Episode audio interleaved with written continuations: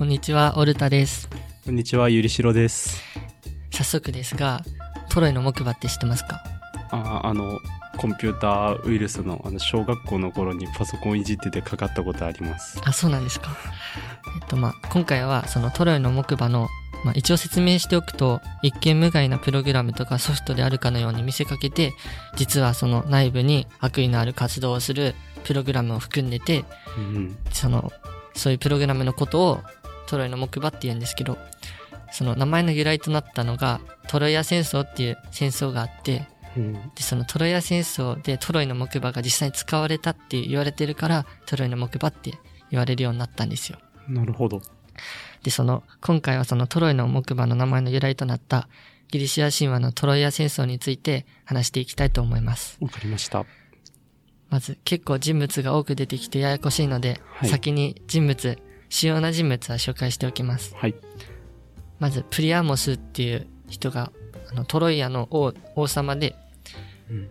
で、そのプリアモスの子が二人いて、パリスとヘクトールっていうんですけど、はい。まあ、今回は、そのパリスとヘクトールが結構主要な人物になってきます。で、はい。あと、エリスっていう、この人は結構脇役なんですけど、あと、ヘラ、ヘラとアフロディーテとアテナっていう、あ、ここら辺は有名だと思うんですけど、ゲームとかアニメで聞いたことがあります。はいあと、ヘレネっていう、まあ、そのスパルタの王妃なんですけど、簡単に言ったらそのヘレネを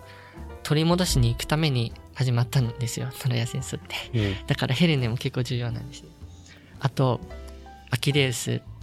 あ、あの、アキレス腱の。あアキレス腱の由来となったアキレウス。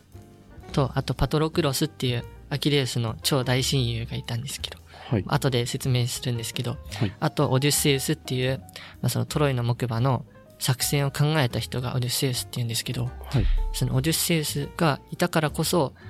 ギリシアはトロイアに勝てたっていうのがあるんで、オデュッセウスも結構重要な人物になってきます。なるほど。じゃあ早速話していきたいと思います。はい。まず、トロイアでプリアモス王の子供が生まれるんですよ。うん。で、しかし、その子はその、なんか占い師さんに、この子はいずれトロイアを滅ぼすっていうのを占われちゃって、はい。で、まあ、じその、今じゃそんなことありえありえないんですけど、結構その当時はそういうことが信じられてた時代なんで、あだからその王王のプリアモスはその占い師の言葉を信じて、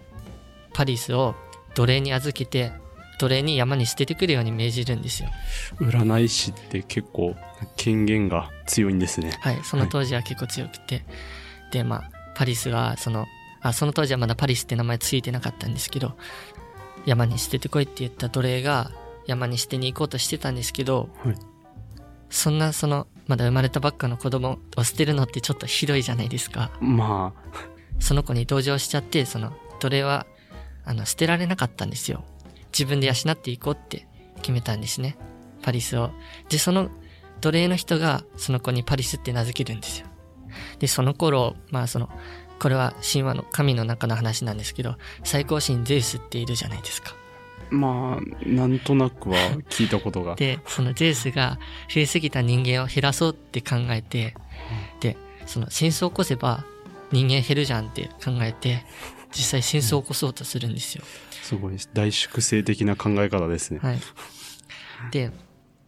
まあそのティティスとペレウスの結婚式があったんですよ。で、それを、結婚式があるから、そこで、その、結婚式で、あの、エリスっていう人がいるんですけど、はい。そのエリスは、その、ティティスとペレウスの結婚式に招待しなかったんですよ。だからエリスはすごい怒っちゃって、えっと、その頃ちょうど、ティティスとペレウスの結婚式があったんですよ。そのゼウスはそこに、フアと争いの神であるエリスは招待しなかったんですね。で、はいまあ、エリスはそしたら怒っちゃうじゃないですか。自分だけ招待されなかったってなって。で、それで、最も美しい女神、女神へって書いたリンゴを、その結婚式場に投げ入れるんですよ。で、その、そのリンゴをめぐって、そのゼウスの妻であるヘラと、あと戦いの女神であるアテナと、あと美の女神、美と愛の女神であるアフロディーテが、まあ3人で争うんですよ。私が一番美しい女神だって言って。あで、その、まあ彼らは、その、性格とかも他の神が分かってるから、うん全く知らない人に誰が一番美しいか決めてもらおうって考えて、あで、そこに行ったのがパリスなんですよ。その奴隷に捨てられ、あ、オープリアモスに捨てられちゃったパリスのところに行ったんですよ。その三女神は。ーうん。で、その三女神はそれぞれ美しい格好をして、自分が一番美しいと選ばれるように、パリスのとこ行くんですけど、うん。そのヘラは世界の支配者になるっていう条件で、アテナはどんな戦にもた勝てるようにする。で、アアフロディーテは世界で一番美しい女を嫁にするっていう条件を加えて、うん。自分が一番美しいって言われるように、まあ、格好して、でパリスに訪ねるんですよ。まあ、誰を選んだと思いますか？個人的には世界の支配者になりたいんでヘラがいいですね。世界の支配者になりたいんですよ。はい。で、まあ、そのパリスは、まあ、その当時まだ若かったんで、あの、じ一番美しい女を嫁にするっていう条件を言ったアフロディーテを選ぶんですよ。それで一旦その話は終わりなんですけど、後でまた出てくるんですけど、うん。で、そのパリスはある日、自分の飼ってた牛を、その格闘競技場の商品にするって言って、なんか、おプリアモスの弟子から、牛よこせって言って、うん牛奪われちゃうんですよ。え でもその、自分が、その格闘競技場で勝てばうん、自分に取られた牛も自分に戻ってくるじゃないですか。ーうん。だから、頑張ってその格闘競技場に出ようって思って参加するんですね。で、パリスは結構強くて、まあ、オープリアモスの子なんで血筋が良かったんで、うん。結構強くて決勝戦まで行くんですよ。はい。で、その決勝戦でヘクトールっていう人がいるんですけど、はい。実はヘクトールがその王プリアモスの子で、ヘクトールは占い師さんに何も言われなかったんで、捨てられなかったんですけど、だからその普通に王プリアモスの子で育ってきた人がヘクトールっていう人。あじゃあ、兄弟が、生き別れの兄弟と戦うことに、そうですか。はい。で、その、パリスのが結構強くて、はいヘクまあ、ヘクトールと戦っていくんですけど、決着がつきそうな時に、そのトロイアの王女、あの、まあ、プリアモスの子なんですけど、あの、女の人でカッサンドラっていう人がいたんですよ。うん。で、そのカッサンドラが、あなたたちは実は兄弟だったんだよって言って、そこで初めてパリスとヘクトールは兄弟だったってことを知って、うんで、そのオープリアモスも、この子は前自分が捨てた子なんだっていうことに気づくんですよ。あ、気づいてなかった。気づいてなくて、うん戦ったままで、おで、まあその、伊豆でトロイア滅ぼすって言われたのに、そんなことまあどうでもよくなっちゃったみたいで、普通にトロイアの王子にします。そのパリスを。で、その、まあ王子になって、プリアモスは最初の命令として、かつてギリシャに奪われたヘシオネを取り戻してこいっていう命令を受けるんですよ。スパルタっていう、そのギリシャに行く途中にスパルタっていうところがあるんですけど、うんそのスパルタに着いたパリスは、スパルタの王妃のヘレネに恋をしてしまうんですね。だからその、パリスはアフロディーテが言ってた世界で一番美しい人はヘレネだって言って、で、そのパリスはうんスパルタの王妃ヘレネに恋しちゃって、うん。で、パリスはアフロディーテが言ってた、そのうん、美しい、世界で一番美しい嫁にするっていう、その言ってた人はヘレネなんだっていうことに気づいて、あ、うん。で、ヘレネを奪い去って国へ帰ります。うん。だからその、プリアモスにヘシオネを連れてこいって言われたんですけど、そんなこと聞かずに、うん。普通にヘレネだけ取ってきて、奪ってきて自国に帰っちゃうんですよ。新しく歴史系ポッドキャストが始まりました。ボイスドラマで学ぶ日本の歴史各ポッドキャストアプリにて絶賛配信中で、まあ話は変わるんですけど、カッサンドラっていう人、その、さっき、うん。パリスとヘクトールあのの話、兄弟だぞってそう言った。兄弟だよって言ったカッサンドラっていう人は、音楽と医術と予言の神であるアポロンにうん。付き合ってくれって言われて、で、その予言の能力を与えられ、与え、与えるから、その代わりに自分と付き合ってくれってアポロンはカッサンドラに言うんですよ。はで、まあそのカッサンドラも最初は嫌がってたんですけど、まあ予言の力ももらえるならいいかなっていうことで、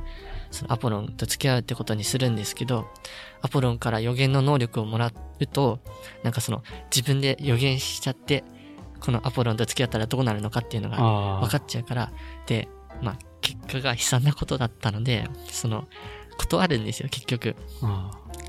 だからその、アポロンは怒って、でもその条件だけもあのその予言の能力だけもらって、うん、そのまま結局やめるってそうそうそう。だからアポロン怒るじゃん、当然。うんだからその、カッサンドラに予言の能力はあるけど、お前の予言は誰も信じてくれないっていう呪いをかけるんですよ。だから予言できても、誰も信じてくれないっていう状況なんですよ、カッサンドラは。で、まあその、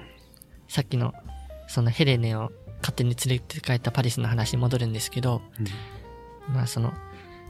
パリスが奪われたから、あの、スパルタは、その、ヘレネを取り戻しに行くために、当然、あの、トロイアに向かうんですよ。うん。で、最初はトロイア軍が勝ってたんですよ。うんで英雄アキレウスが出るまでは、その、勝ってて、まあ、これは諸説あるんですけど、うん一番メジャーなやつを話にします。ヘレネを取り戻しに行く軍の隊長は、オデュッセウスっていう名前なんですよ。はい。でそのオデュッセウスとアキレウスっていう人は仲が悪くて、うん